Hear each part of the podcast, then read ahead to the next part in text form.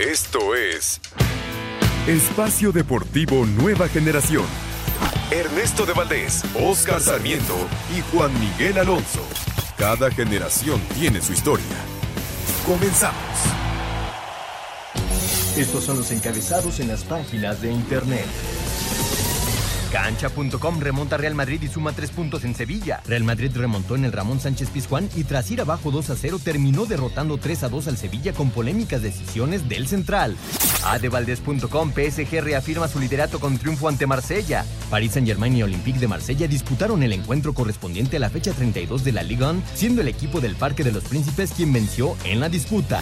Mediotiempo.com se corona PSV en la Copa con tanto de Gutiérrez. Con gol de Eric Gutiérrez, PSV Eindhoven vence 2 a 1 al De Ámsterdam en la final de la Copa de Países Bajos. Edson Álvarez sale al 72. Record.com.mx Puma saca el triunfo ante Rayados en el tiempo agregado con doblete decoroso. La escuadra universitaria salvó el partido de último momento frente a la pandilla. Esto.com.mx Estefano Tsitsipas revalida su título en Montecarlo ante Davidovich. En una hora con 36 minutos, Estefano Tsitsipas se impuso 6-3 y 7-6 ante Davidovich en lo que fue un duelo relativamente sencillo.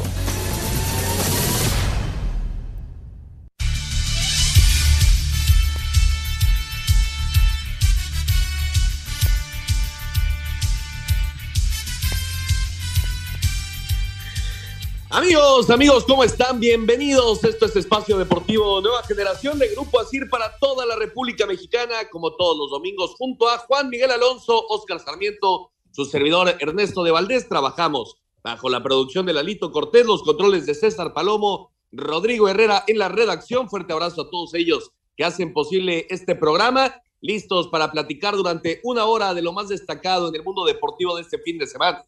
Lo sucedió en la jornada 14 de la Liga MX, platicaremos también de la Liga de Expansión que empieza ya su fase de repechaje, los mexicanos en el extranjero, el béisbol de la Liga Mexicana que arranca el próximo jueves, el tenis y mucho, mucho más. Pero antes, antes te saludo con muchísimo gusto, Juan Miguel Alonso. ¿Cómo estás, Juan?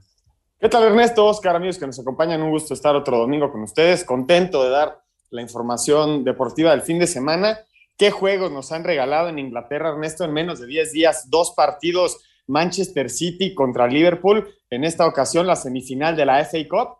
Pasa Liverpool 3 por 2, le gana al City. La final se jugará entre el Chelsea y el equipo de Liverpool. Correcto, y que podría llegar a ser, Oscarito, y te saludo con gusto, también la final de la UEFA Champions League. ¿Cómo estás, Oscar? ¿Qué tal, mi estimado Juan, Ernesto, eh, Lalito? Bien, bien, bien. Gracias a todos los que hacen favor de escucharnos y la gente que atrás de hace lo posible para que esto salga bien. Lo es muy bien, puede ser una final adelantada de la Champions. Me parece que es la, la pronosticada, pero ojo, el Madrid con ese famoso ADN diferente que tiene en Champions puede dar la sorpresa, pero lo más lógico y lo más eh, sensato sea que tengamos esa final mencionada Liverpool contra eh, City. El City. Que mi favorito podría ser el City, ¿eh? Ojo. Pero bueno, y también, ¿qué semana 14 nos dejó eh, el fútbol mexicano? Lo sorprendente, Chivas gana, Pumas gana, América gana y no camina Cruz Azul, ¿eh? Doble golpe durísimo que tiene Cruz Azul, se le puede llamar el fracaso que tiene en la Conca Champions contra Pumas y ayer lo que pasó en la cancha de Azteca me parece de llamar la atención. Sí, correcto. Y justamente vamos a arrancar con ese partido, Juan, porque el Cruz Azul, como bien dice Oscarito, tuvo una semana para el olvido. Queda eliminado a mitad de semana en contra de Pumas, que va a jugar la gran final de la Conca Champions. Y el día de ayer, pues salía como el gran favorito, ¿no? Y Chivas se plantó muy bien en la cancha, hizo un muy buen partido. Eh, después de que saliera ya Marcelo Michele Año como técnico de, del Guadalajara, pues viene esta victoria, ¿no? Esta victoria que pone a las Chivas en, en la fase de reclasificación en este momento. Son tres puntos auténticamente de oro para el Guadalajara. El gol fue del Chicote Calderón en un tiro de esquina, un buen remate de cabeza. Y lo de Alexis Vega, ¿no? Eh, por partes, vámonos. Primero lo del tema futbolístico. Alexis Vega se fue expulsado, pero primero el tema futbolístico. ¿Qué te pareció, Chivas, ya sin Marcelo Michele Año al frente, Juan? Pues el resultado es claro, ¿no, Ernesto? Creo que era lo que querían los, los aficionados de las Chivas ver a, su equipo ganar en el Estadio Azteca. Es su, apenas su segunda victoria saliendo de, de casa en lo que va del torneo. Creo que el equipo funciona bien ofensivamente y más por el jugador clave que mencionas, que es Vega, que ya después pierde la cabeza con Rivero, lo va a arcar y se hace expulsar de una manera muy tonta. Pero me parece que buenas noticias que dentro del cambio que se está haciendo en Chivas, que ya se había señalado que no estaba jalando con el equipo eh, parejo eh, Leaño, me parece que la mejor, la mejor de, la, de los resultados que puedes tener una vez que prescindes de un técnico es tener una victoria en la siguiente y ya veremos cuál va a ser el proyecto que proponga las Chivas porque el técnico actual Cadena dudo mucho que se quede en un término largo con, con el Guadalajara. Sí, totalmente de acuerdo, ¿no? Eh, entra como interino, eso está claro. Veremos cuál es la, la decisión que toma a final de temporada Ricardo Peláez y toda la, toda la directiva, Mauri Vergara, toda la directiva de, del Guadalajara. Pero no solo son tres puntos, Oscarito, son tres puntos en el Estadio Azteca ante un Cruz Azul que sí, es cierto, viene a la baja, pero que en plantel, pues es probablemente uno de los mejores, ¿no? del torneo, es uno de los mejores de la Liga MX. Y plantarte de esa forma en el Azteca y conseguir los tres puntos, pues es un respiro enorme para todas las chivas. Por supuesto, a ver, vamos antes de, entrar ya en detalle de lo que fue el partido. Me parece que es muy, muy importante lo que hace el técnico hoy interino de Chivas, eh, volver a con, ese famoso nueve, eh, nueve y medio, como lo querramos ver, eh, la ayuda que le da a este equipo de Chivas.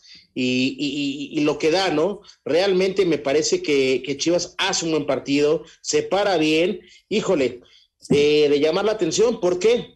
porque Chivas eh, estaba eh, en, el escrito que era una, una vista muy difícil en la cancha de, del Azteca contra Cruz Azul y sacar los tres puntos como lo saca y con un hombre menos los últimos 15, 20 minutos de llamar la atención, ¿no? Vuelvo a repetir, cuando un equipo eh, entrena, se le da la confianza, todos los jugadores, recordemos lo que el, Chapo este, hizo hace un par de semanas en un vestidor de que había que darse en la torre, para no decir esa palabra, eh, y conjurar fuerte y que todos nos tenemos que matar y hay que poner más en los entrenamientos y matarse por la playa en los partidos, me parece que ayer se, se da, ¿no? Se da y muy bien. Y ahora lo que sí te voy a decir, y perdón por salirme de contexto, muy, bueno, yo lo repruebo totalmente, lo que pasa en el hotel de concentración de las Chivas. Eso no puede pasar. Venimos con un torneo que ha manejado el tema de violencia, lo que hemos eh, vivido, lo que ha ocurrido en, esa corregidora.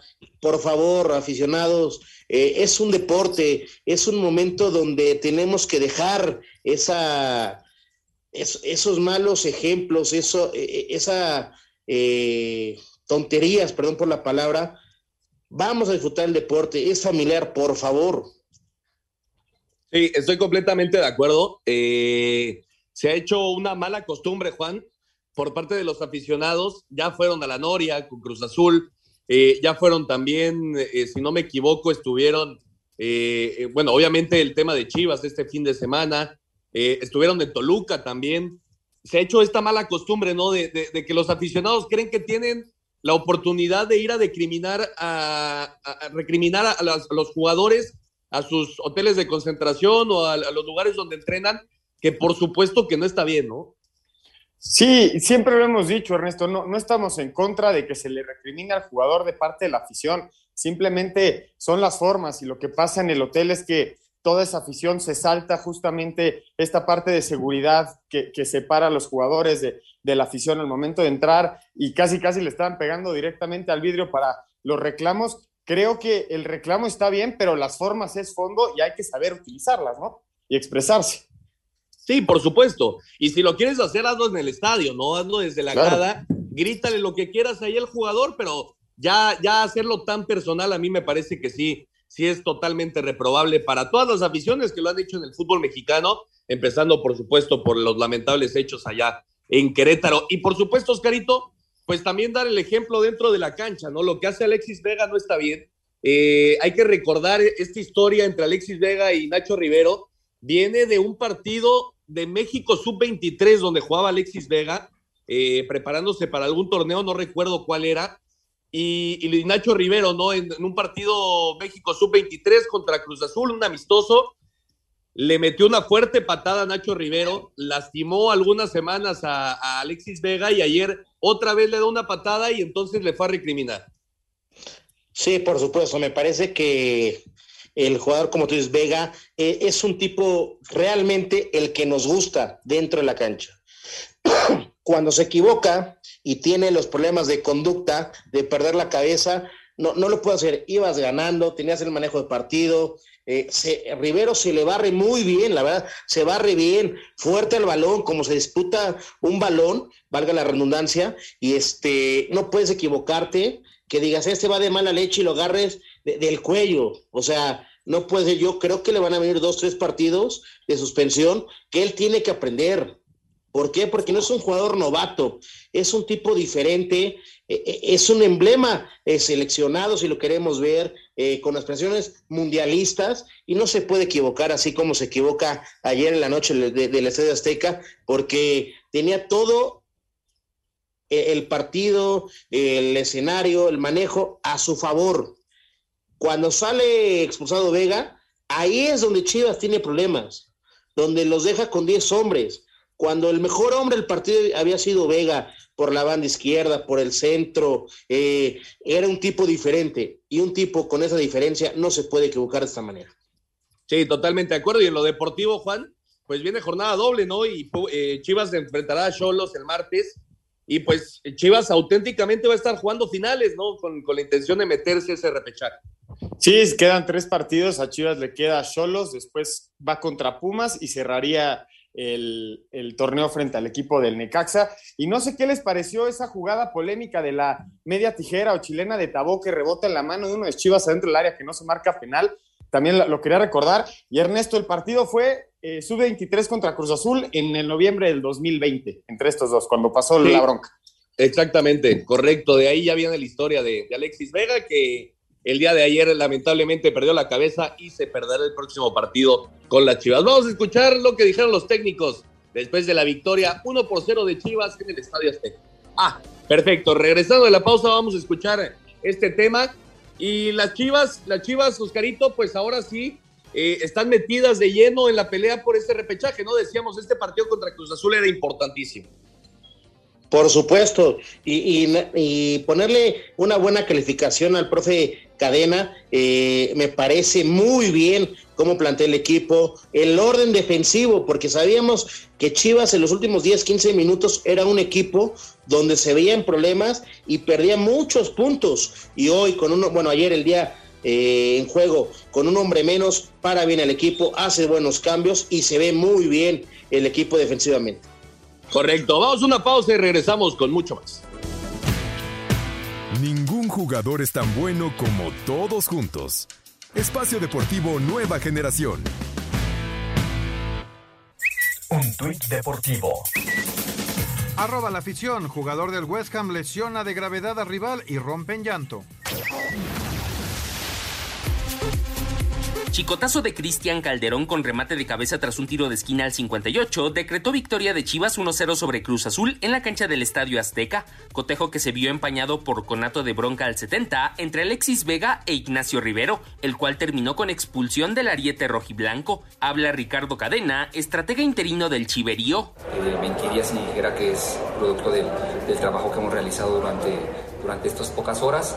Eh, ha sido más bien el orden que ellos vieron conservado durante el desarrollo del juego y la gran actitud y los deseos de, ganar. Por su parte, Juan Reynoso, técnico celeste. Por momentos pareciera que no, nos juntamos hoy, tiramos la camiseta y salimos a, jugar. Eso es lo que preocupa. Pero para mí una parte fundamental es volver a las bases y, no sobrevalorarnos, porque cuando hemos logrado cosas importantes los, los hemos hecho jugando como equipo y a lo que entrenamos, no a la de cada quien. Además, la Liga MX reportó tres detenidos tras pelea en las tribunas del Coloso de Santa Úrsula. A Cider Deportes, Edgar Flores.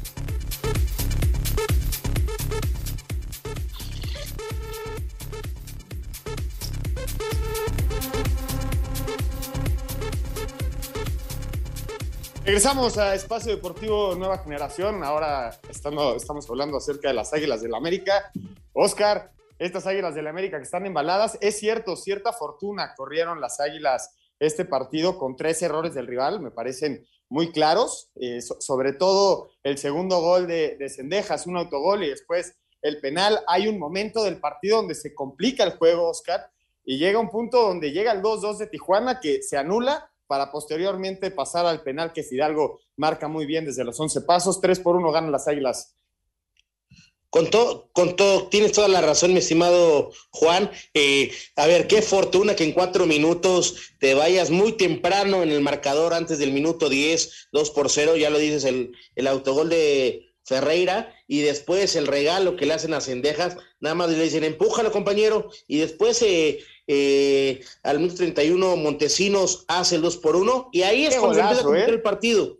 Qué golazo ahí es cuando, Montesino.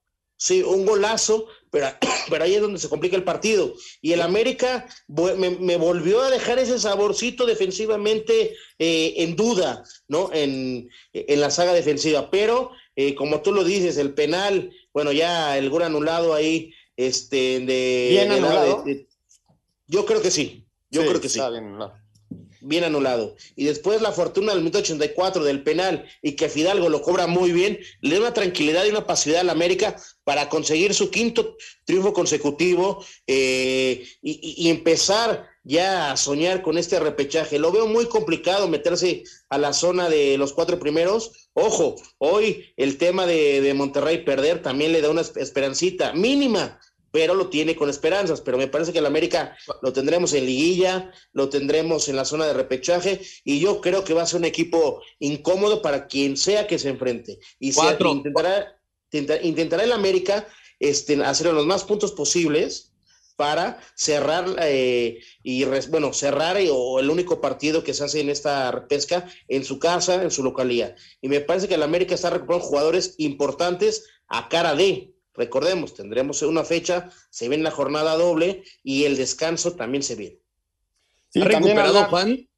Perdón, Juan, ha recuperado por completo la, identidad, ¿no? Con Fernando Ortiz, este América. Eh, ya lo platicábamos la semana pasada, a mí no me gusta usar este término de, de, tender la camita, ¿no? Como se dice en el argot futbolístico, pero me parece que sí, Solari había, perdido por completo eh, al grupo, había, había perdido el control del grupo y creo que ahí es donde ha entrado Fernando Ortiz para recuperarlo, ¿no? Me parece que ha hecho un gran trabajo. Ya lo decía Oscarito, va a ser complicado que se metan de forma directa a, la liguilla, que, acaben dentro de esos primeros cuatro, pero sí va a jugar el repechaje y prácticamente es un hecho que lo va a hacer jugando en casa, ¿no? Y, me parece que el América ahí se vuelve un, rival eh, sumamente fuerte. Dos cosas que destacar, eh, Juan. Lo de Pedro Aquino y lo de Jonathan Dos Santos.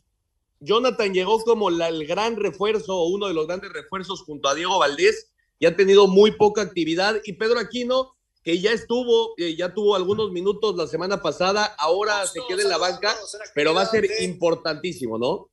Sí, la recuperación de Pedro Aquino me parece que una vez que tome ritmo, se va, se va a resolver ese tema de media cancha, pero hablando de lo bien que lo ha hecho el América o de lo bien que ha, mejorado durante esta segunda etapa con el nuevo director técnico, también te habla de que ya existe un equilibrio en media cancha. ¿A quién quitas? ¿A Fidalgo? ¿A Richard? ¿Vas a volver a jugar con tres? ¿Vas a, vas a mover tu esquema? Estas son las preguntas que se está haciendo el técnico y me parece que son los problemas buenos que puede llegar a tener un técnico cuando tienes una baraja suficiente en la media cancha y no sabes a quién poner. Creo que por nivel debería de jugar Pedro Aquino, pero esto es cuestión de ritmo y, tiene que jugar el que mejor esté. Es un gran jugador el peruano, eso no hay, no hay ninguna duda. Oscarito, a ver, antes de escuchar a los técnicos, ¿qué tiene que lograr en esta temporada Fernando Ortiz para ser el director técnico ya oficial del América? Mira, esa pregunta es muy complicada. ¿Por qué? Porque en América tienes que tener un referente en el banquillo, un tipo eh, eh líder, con experiencia, con, varios puntos importantes, valga la redundancia, que te demuestren que tiene que ser la imagen de, director técnico. Me parece la única forma para que eh, eh, esté Fernando Ortiz como entrenador del América, tendría que ser el título del América. Híjole, y es, son palabras mayores, ¿no, Juan? Porque, insisto, creo que Ortiz ha hecho un gran trabajo desde que tomó las riendas y, me parece un poco injusto, eh, si me permite la expresión, me parece que es un poco injusto que solo porque no era el técnico al principio de la temporada, entonces le exijamos campeonato o te vas. Es que prácticamente así se le exige a cualquier técnico del América, ¿no? Es, pero Solari, Solari, en dos temporadas ¿No? lo consiguió y ahí estaba. Sí. Pero hizo, pero hizo un gran año fútbol este, de puntos y demás, Ernesto. Ojo. Pero aquí caemos en el proyecto, ¿no? Me parece que lo que importa claro. aquí es no pensar en el hecho de quién va a dirigir, sino cuál va a ser el próximo proyecto del América y claro. a cuántos años va a ser. ¿Qué se va a valorar? ¿Mover también, el, ¿Mover también al director deportivo o me quedo con el director deportivo para que ponga al siguiente técnico? No, es una reestructuración de, de, fondo, me parece.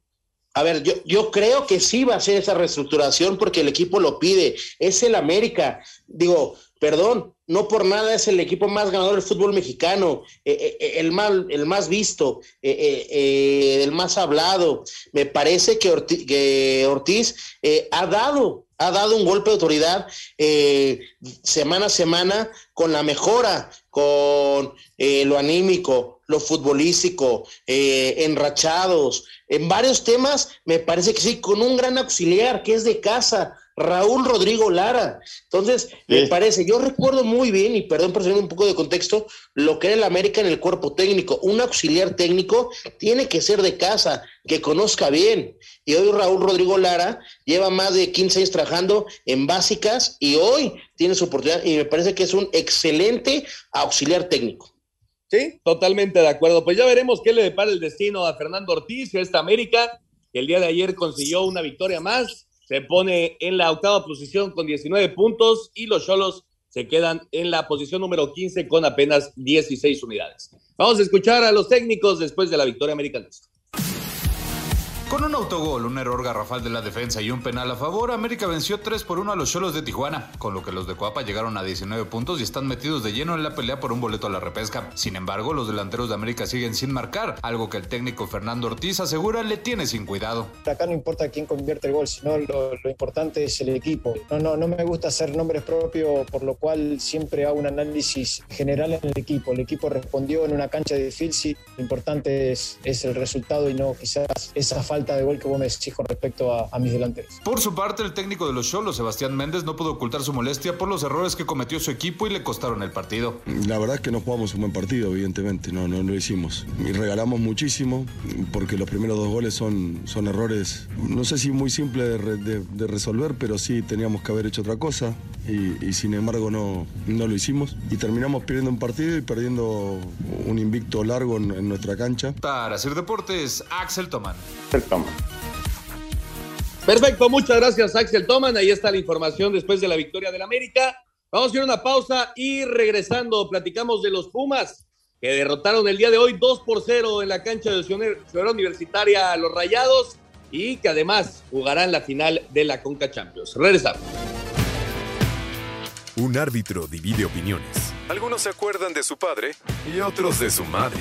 Espacio Deportivo Nueva Generación. Un tuit deportivo. Arroba medio tiempo, Samuel Umtiti se molesta con un niño que le pide un autógrafo.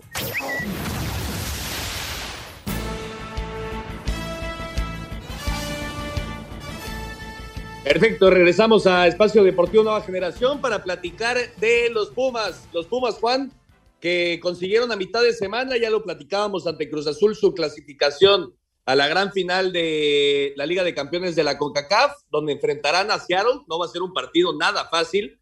Se abre la serie aquí en Ciudad Universitaria y se cierra allá en los Estados Unidos, así que no va a ser nada sencillo.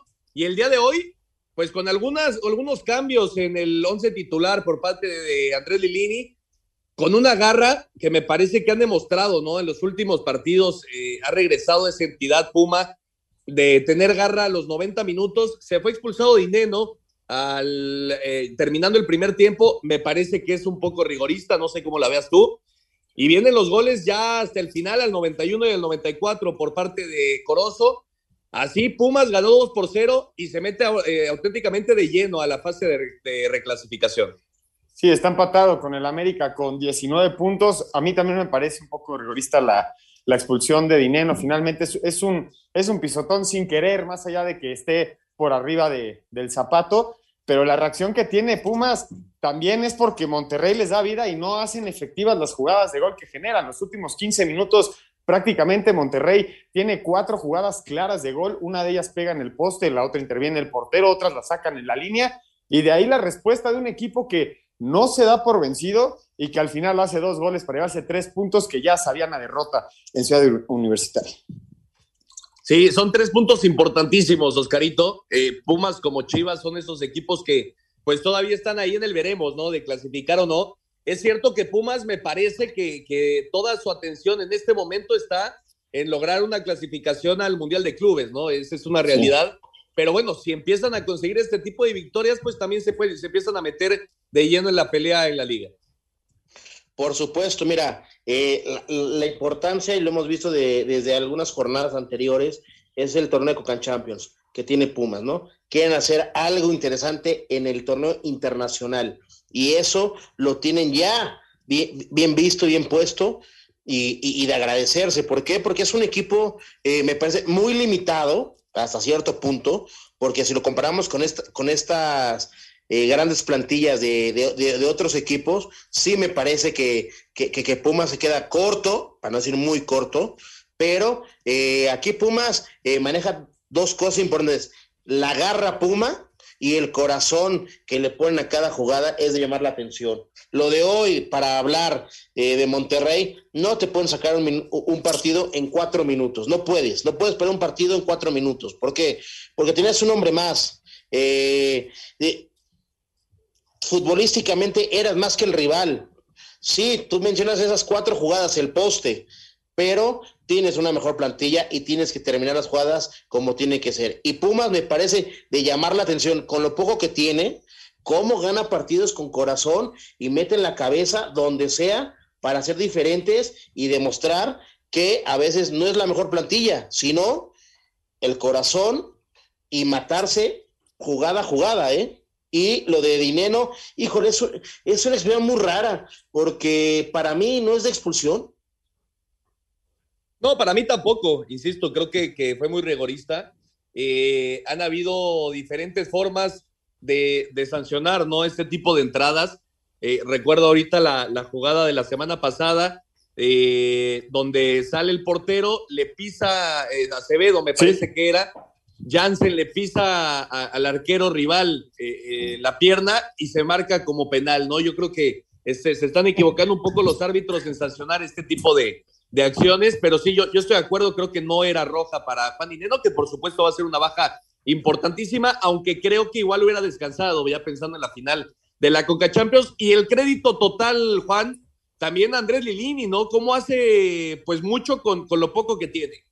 Sí, claro, lo que, lo que está haciendo Lilini, ya se, ya se metió a la final de Coca Champions, en su momento eliminó al América de, cuartos de final. Eh, creo que lo que está haciendo con lo que tiene vale mucho, pero tampoco hay que quitarle crédito a los 11 que están en la cancha y que están corriendo cada uno de los partidos, porque parece reiterativo de nuestra parte cada semana de no, Andrés Lilini lo volvió a hacer y finalmente, este, este, esta escuadra de Pumas es la que se está representando los, los 90 minutos en la cancha y no están bajando las manos ninguno. Y se sigue cumpliendo, Ernesto, muy curiosamente, que sin su hombre gol, Pumas sigue ganando los partidos cuando no juega Dineno. Sí, sí, sí, totalmente de acuerdo. Que, que últimamente se había notado Juan Dineno y, y, bueno, hoy se fue, se fue expulsado. Vamos a escuchar al argentino Lilini y a Víctor Manuel Bucetich después de la victoria de Pumas 2 por 0 ante Rayadas.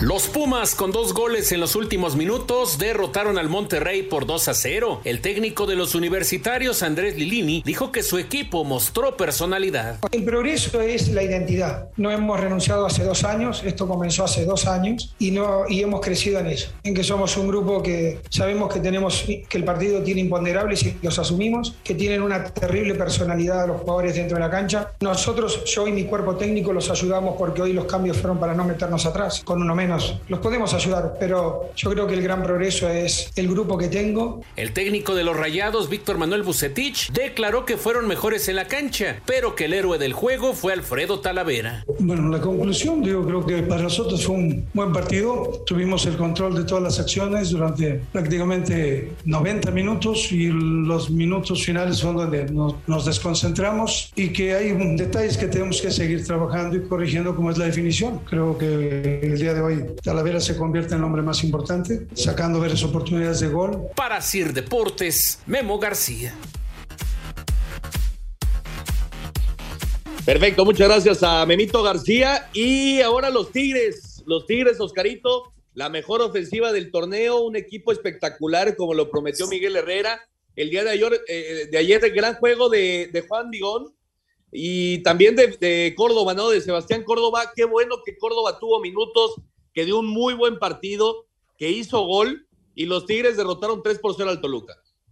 Sí, por supuesto, lo dicen muy bien. El discurso que tiene eh, Miguel Herrera, que iba a ser un equipo protagonista, que iba a pelear los primeros puestos, hoy por, por puntos eh, con, con, Pachuca no lo es, pero eh, lo importante, ¿no? Ayer, eh, sí, debo de decirlo, que se enfrentan a un Toluca, que de verdad Toluca de visitante nos deja un sabor amargo, y más por lo que ha hecho en el torneo, de local y visitante, cómo ha perdido puntos. Y ayer Tigres es una planadora terriblemente. Llamar la atención que sigue haciendo goles Guiñac, como lo dijo Miguel Herrera. Eh, el gol que hace Bigón al 58, híjole, eh, te lo digo, me parece que fue muy tarde eh, en el transcurso del partido por lo que hizo Tigres, pero es contundente el marcador 3 por 0, ¿no? Y Córdoba, que vuelve a tener minutos, ya se hace presente haciendo un gol, eso yo creo que le va a dar este, amplitud y credibilidad a Córdoba en esta apuesta que le hizo Miguel Herrera, porque es un tipo diferente. Es un mexicano que puede dar grandes cosas a este fútbol. Sí, de acuerdo. Y a la selección mexicana, ¿no? Sí, señor. Antes, antes de su salida del América, estaba convertido en un, uno de los referentes de la selección nacional. Después vino un poco la baja y qué bueno, insisto, qué bueno que tuvo minutos y que jugó un gran partido ayer eh, Sebastián Córdoba. La profundidad, Juan, de este equipo de Tigres es increíble. Juegue quien juegue, pues lo puede hacer muy bien y, puede ser un equipo espectacular. Y Juan Pablo Vigón, pues levantando la mano también para estar en selección, ¿no? Sí, eh, te nota, se nota en los cambios, ¿no? Cuando se refresca el equipo de Tigres en la segunda parte, pues es prácticamente sale, sale un jugador y entra uno todavía mejor. Y creo que eso es, un punch que está teniendo el equipo de Tigres, además de que su goleador pasa por un muy buen momento y el equipo ya entendió cómo le gusta jugar a Miguel Herrera y lo está ejecutando de una muy buena forma. Del otro lado, hablar del otro equipo, Ernesto, el equipo del Toluca que viene arrastrando esos dos empates consecutivos de la semana pasada, ahora la derrota, 18 puntos, está en una zona complicada por el ritmo que está y, y el nivel que está demostrando en estas semanas las próximas tres semanas el Toluca, si no da buenos resultados, podría peligrar su calificación, ¿eh? Nada más tiene 18 puntos. Sí, totalmente de acuerdo, y no ha sido el mejor de los trabajos para Nacho Ambriz. Eso no queda lugar a dudas. No ha andado bien el Toluca, empezó bien el torneo y poco a poco se ha ido cayendo y ahora pues fue, sufrió una derrota fuerte allá en el volcán en Monterrey. 3 por 0 Tigres ante Toluca y escuchamos a los técnicos. Con goles de Juan Pablo Vigón, Sebastián Córdoba y André Pierre Guignac, Tigres derrotó en el Universitario 3 a 0 al Toluca dentro de la jornada 14 de Clausura 2022 para llegar a 32 puntos y recuperar el liderato de la tabla general. Habla su técnico Miguel Herrera. Bien, el equipo bien. La verdad fue un primer tiempo muy disputado. Tuvimos llegada, desafortunadamente no la pudimos concretar, pero el equipo no baja los brazos, insiste, insiste. Hoy tuvimos demasiada llegada, ¿no? Y, y los goles se convierten en goles importantes. Córdoba da un gran juego. Vigón hace un gran gol, vuelve Andrea a la, a la senda de, de, los goles, pero bien contento con el desempeño de los muchachos. Por su parte, el estratega de los Diablos, Ignacio Ambriz, habló de esta derrota. Habíamos aguantado 50 y por ahí 8, 59 minutos, después sabíamos que el arsenal que tienen en, la, en el banquillo y los que están dentro siempre te van a generar peligro. Por ahí nosotros tuvimos dos o tres contraataques que no supimos concretar del último pase, que yo no sé si hubieran acabado en gol. Tengo que levantar el ánimo, el martes ya estamos jugando otro partido importantísimo. Así, Deportes Gabriel Ayala.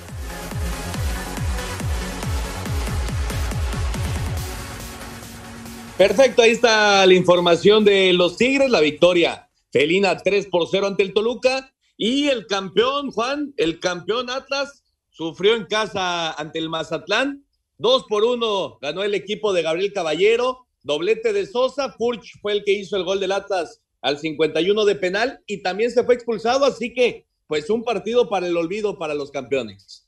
Sí, el Atlas que estaba acostumbrado a estar dentro de los primeros cuatro, casi la gran parte del torneo, ya no ocupa esa posición, no estaría pasando directamente y lo sorprende un equipo que como visitante no había rendido en todo lo del torneo, apenas había sacado su primer punto la semana pasada con un empate y ahora hace efectiva la victoria como visita. Vamos a ver también cómo llega el equipo del Atlas en sus próximos partidos porque me parece que no, no, es un, no es una escuadra que se esté preocupando por el momento por la calificación, sino en cómo va a llegar a enfrentar esa liguilla. Sí, totalmente de acuerdo. Tres puntos de oro, Oscarito para el Mazatlán, para Gabriel Caballero, para el Chaco Jiménez. Tres puntos auténticamente de oro en una de las canchas más difíciles del fútbol mexicano. Por supuesto, lo mencionábamos semana a semana anteriormente, eh, Ernesto. Me parece la credibilidad que tenía el aficionado de decir, bueno, se puede ganar. Y sí, realmente se, se, equivoca el Atlas, cosa rara defensivamente, ¿eh? porque sí se equivoca. Pero eh, híjole, lo que le da Marco Fabián a Mazatlán es de llamar la, atención, ¿no? Y ahora vamos a ver qué pasa con Atlas con la baja de Somegor Furche. ¿eh? Recordemos que el mismo torneo no estuvo eh, en los primeros partidos por el tema de COVID, pero les hacía falta el gol, ¿eh? Y ahora quiero verlo con esta expulsión, a ver cómo la va a sufrir, ¿eh? Sí, totalmente de acuerdo. Es una baja importantísima para Diego Coca. Y sí, lo que dices de la defensa, sin lugar a dudas, cómo los madrugaron en ese tiro de esquina para el 2 por 1. Marco Fabián se, se, avivó, puso un buen pase para Sosa que hizo el 2 por 1. Y así Mazatlán derrotó en, de, de visita al campeón del fútbol mexicano, a los rojinegros del Atlas. Y vamos a escuchar justamente a Diego Coca y a Gabriel Caballero.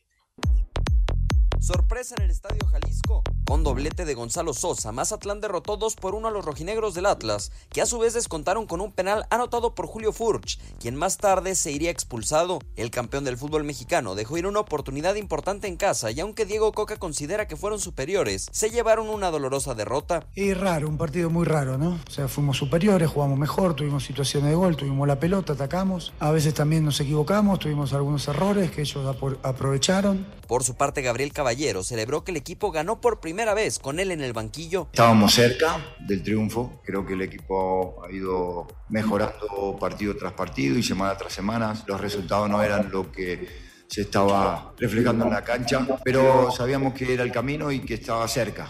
Mazatlán llegó a 12 puntos y sigue penúltimo, mientras que Atlas se quedó en 22 unidades como quinto de la tabla, vulnerable a caer varias posiciones, a espera del resto de la jornada. Para Sir Deportes desde Guadalajara, Hernaldo Moritz. Perfecto, muchas gracias a Hernaldo. Ahí está la información de los rojinegros que cayeron en casa ante el Mazatlán. Y el Puebla, el Puebla, Oscarito regresó a la senda del triunfo. Un partido con cuatro expulsiones. El gol lo hizo Fernando Aristeguieta al 43. Y con esto los camoteros pues regresan a, la senda del triunfo importante para los del Arcamón. Por supuesto, es de llamar la atención lo que es el Puebla y en qué cancha, ¿no? La de León. Sí, me parece que es muy marcado el partido porque al minuto 5 se queda con un hombre menos el León por la expulsión de Hernández, pero bien paraditos, con mucho orden y aprovechando esa jugada de gol que tiene el Puebla para ponerse eh, al minuto 43 eh, al frente con el gol de Aristigueta. Sí, correcto. Fernando Aristigueta que hizo el, único gol del partido pues le urgía este resultado al Puebla, Juan. Se había caído un poco el equipo del Arcamón después de, lo bien que habíamos hablado de ellos durante prácticamente todo el torneo. Y ahora estos tres puntos, como dice Oscarito, en una de las canchas también muy complicadas, pues es, importantísimo. Sí, tenía cuatro partidos sin, sin ganar, sumaba uno perdido, uno empatado, uno perdido, uno empatado. Me parece que también se encuentra a un equipo que le urgen buenos resultados en el desarrollo del juego. Me parece que el equipo de León mete un poco más de, presión al momento de la ofensiva, pero es, son los del Cuauhtémoc que hacen, eh, hacen se hacen presente en el marcador y yo creo que Puebla le convino pasar y venir a jugar contra León para salirse de esta mala racha de un León que el técnico ya renunció y no se lo aceptaron, pero que va a ser obvia su salida al término de, de la temporada. De acuerdo. Vamos a una pausa y regresamos con mucho más aquí en Espacio Deportivo Nueva Generación.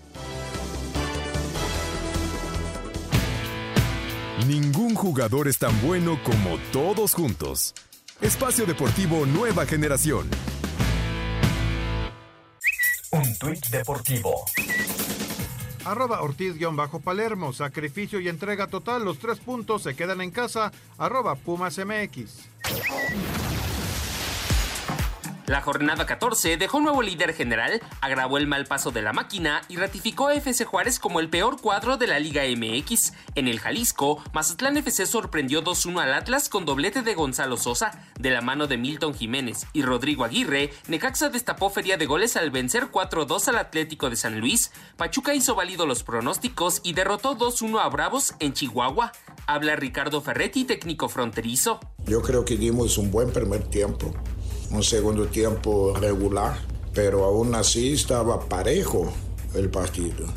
Y naturalmente mejoramos, pero no obtenemos resultado y esto complica mucho las cosas.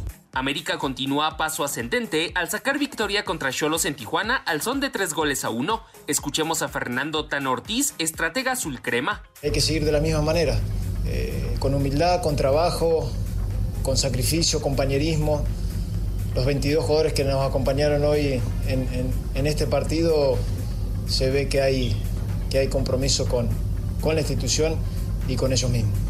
León sigue en caída libre y fue derrotado 1-0 por la Franja del Puebla Autogol de Félix Torres fue factor clave para el empate a uno entre Santos y Querétaro.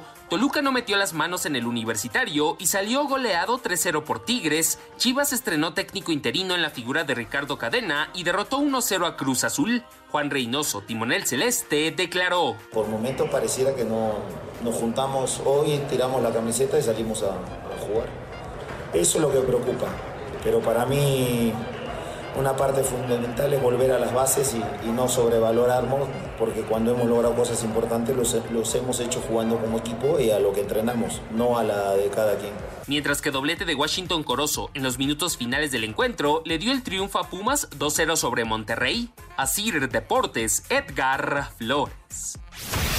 En clásico de la Eredivisie, PSV y Eric Gutiérrez, quien se hizo presente en el marcador, derrotaron 2-1 al Ajax de Edson Álvarez, que salió de cambio al 72. Betis igualó a 0 contra la Real Sociedad, Guardado se quedó en la banca y Laines no fue convocado. Jesús Tecatito Corona aportó 62 minutos en la derrota de Sevilla 3-2 frente al Real Madrid. Néstor Araujo fue titular y Orbelín Pineda no vio minutos en el triunfo de Celta de Vigo 2-0 frente al Athletic de Bilbao. Sin Héctor Herrera, Atlético de Madrid superó 2-1 al Español de Barcelona. Mallorca, del estratega nacional Javier Aguirre, fue goleado 3-0 por Elche. Yo creo que no refleja lo que vimos, ¿no? Es decir, la segunda parte mi portero tiene dos actuaciones nada más, dos goles prácticamente, o sea, no, no es que ellos hayan tirado 14 veces en la segunda parte.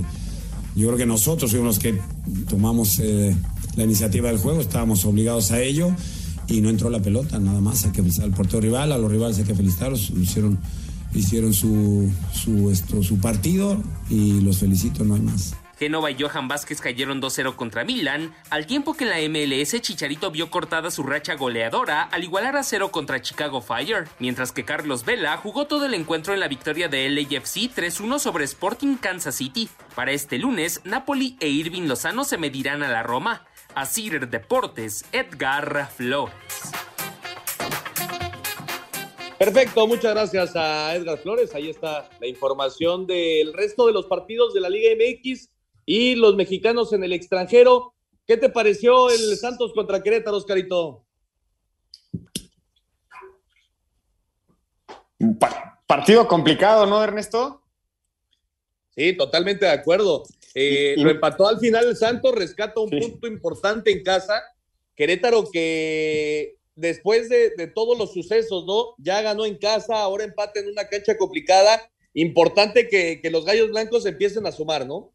Es muy importante. y suma, y suma muy bien, como lo dices, que Santos rescate esa, ese empate. Pero también hay que hablar bien de Querétaro, por lo que Cristante va sumando con esta nueva eh, con este nuevo equipo, ¿no? Sí, totalmente de acuerdo. Y el Necaxa, el Necaxa 4 por 2 al Atlético de San Luis, se empieza a ver cada vez más la mano del Jimmy Lozano. Eh, inclusive jugaron 14 minutos con uno menos, pero aún así sacaron una victoria 4 por 2 ante un San Luis que, había dado buenos partidos en, los en las últimas jornadas. Y que se convierte en un rival directo para el Necaxa, empatado en punto junto con Chivas. Necaxa está San Luis con 17 y esta victoria por diferencia de goles mantiene al Necaxa en zona de clasificación. Hace un, un lado el Atlético de San Luis, que Chivas, Necaxa, San Luis, Santos y Tijuana van a ser los que van a estar peleando esa parte de la tabla del décimo al, al doceavo. Sí, los clasificados a la fase del repechaje. Y el Pachuca, ya para acabar, Oscarito, el Pachuca que sigue con paso firme, dos por uno le eh, derrotó a Juárez, este equipo de, de, del Tuca Ferretti que pues nada más no levanta, ¿no? Esa es una realidad, los fronterizos no andan bien. Y el Pachuca aprovechó eso para, para lograr otros tres puntos y estar ahí en la parte de arriba de la tabla. Eh, lo de Pachuca me parece que lo, lo hemos dicho ya a lo largo del torneo, que ya es muy viejo. Eh, es un equipo que juega bien al fútbol y que tiene mucho gol. Y de Juárez, híjole, me parece que es una playa muy corta, que no le alcanza a competir contra los equipos del, fútbol mexicano. Sí tienen un gran técnico, pero eh, no puede hacer México tampoco. ¿Por qué? Porque el plantel es muy corto. Sí, completamente de acuerdo. Pero bueno, Pachuca anda bien. Pachuca va a ser uno de los candidatos serios al título. Está bien entrenado por, el señor Almada y, los Tuzos, eh, que todos pensábamos, me parece que en algún momento podían tener algún tipo de tropezón, pues no lo han tenido y ahí se mantienen en la parte alta de la tabla general esta semana. Y deja el liderato, resto. Ya Tigres es líder. Eh, eh, exactamente, por, por diferencia de goles en este momento, Tigres es el líder del fútbol mexicano pero eh, Pachuca está igualado en puntos y esta semana entonces jornada doble, Oscarito. Es correcto, jornada doble y vamos a ver. Sí dicen muy bien que empatados por, por, la, por puntos, pero con uno más por lo que hace Tigres, porque es un equipo más goleador, pero me parece que futbolísticamente están empatados también, ¿eh? Pero recibe menos goles Pachuca. Sí, señor. Sí, es una mejor defensiva. Es más espectacular, sin lugar a dudas, que el equipo de, de Miguel Herrera. Jornada doble, martes, miércoles y jueves, algunos partidos destacados. Chivas a seguir eh, intentando meterse en puestos de liguilla, enfrentando en casa a los Cholos. Esto será el martes a las nueve de la noche. Eh, el América recibe en la cancha del Estadio Azteca el miércoles a las nueve de la noche a León. Rayados el mismo miércoles a las nueve de la noche con seis minutos ante el Atlas y el Querétaro que recibe el jueves a las nueve de la noche al Cruz Azul jornada doble del fútbol mexicano y en Europa, en Europa, Juan, pues qué victoria sacó el día de hoy eh, el Real Madrid, que se mantiene también firme como, como eh, pues prácticamente ya campeón de la Liga Española. Sí, una, una voltereta histórica en el Sánchez Pizjuán, iba perdiendo el Real Madrid 2 por 0 y vienen, vienen de atrás con gol de Rodrigo, con gol de Karim Benzema y logran sacar el, el 3 por 2 en un partido lleno de polémicas arbitrales, Ernesto. Ya sabes que en España cada, cada fin de semana piden que le ayudaron al Barcelona o al Real Madrid, siempre es exactamente lo mismo, pero me parece que fue un golpe de autoridad y se va a llevar la liga al Real Madrid. Correcto, y en España también, en la parte de abajo, Oscarito, el equipo de Javier Aguirre, el, el Mallorca, contra un rival directo buscando no descender, cayó 3 por 0 ante el Elche y, bueno, se complica todo para el equipo de, del Vasco. Sí, se complica muchísimo el, tema del descenso de la Liga Española y más porque ya tenemos un sabor diferente con el Vasco, ¿no? Con el Mallorca. Pero vamos a ver, yo creo que todavía tiene calidad para salvar a este equipo.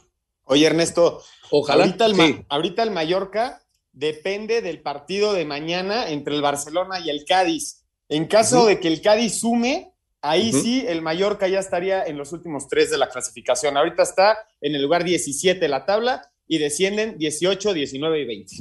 Sí, correcto. Bueno, por lo menos una buena noticia, ¿no? Que es contra el Barcelona, que es cierto, acaba de, tener uno de los grandes fracasos de la temporada cayendo en la Europa League a manos del Eintracht Frankfurt, pero pues que el Barcelona todavía mantiene alguna esperanza de coronarse allá en España y ya lo platicabas al inicio del programa, Juan, el tema de Liverpool, 3 por 2 ante el Manchester City. Vaya partidos que nos están dando estos dos equipos. Me parece que, oye, podría ser el nivel más alto que existe en el fútbol en el mundo. Estos dos equipos en específico ya llevan un par de años persiguiéndose en las ligas y en esta ocasión en la, en la, en la FA Cup. La semana pasada estaban empatando a dos. Esta ocasión fue, fue el Liverpool el que se lleva la victoria con un doblete de Mané. Correcto, así el tema del fútbol internacional, los mexicanos en el extranjero y nos metemos de lleno en otros deportes con la Liga Mexicana de Béisbol que arranca su temporada 2022 este jueves. Escuchamos la información.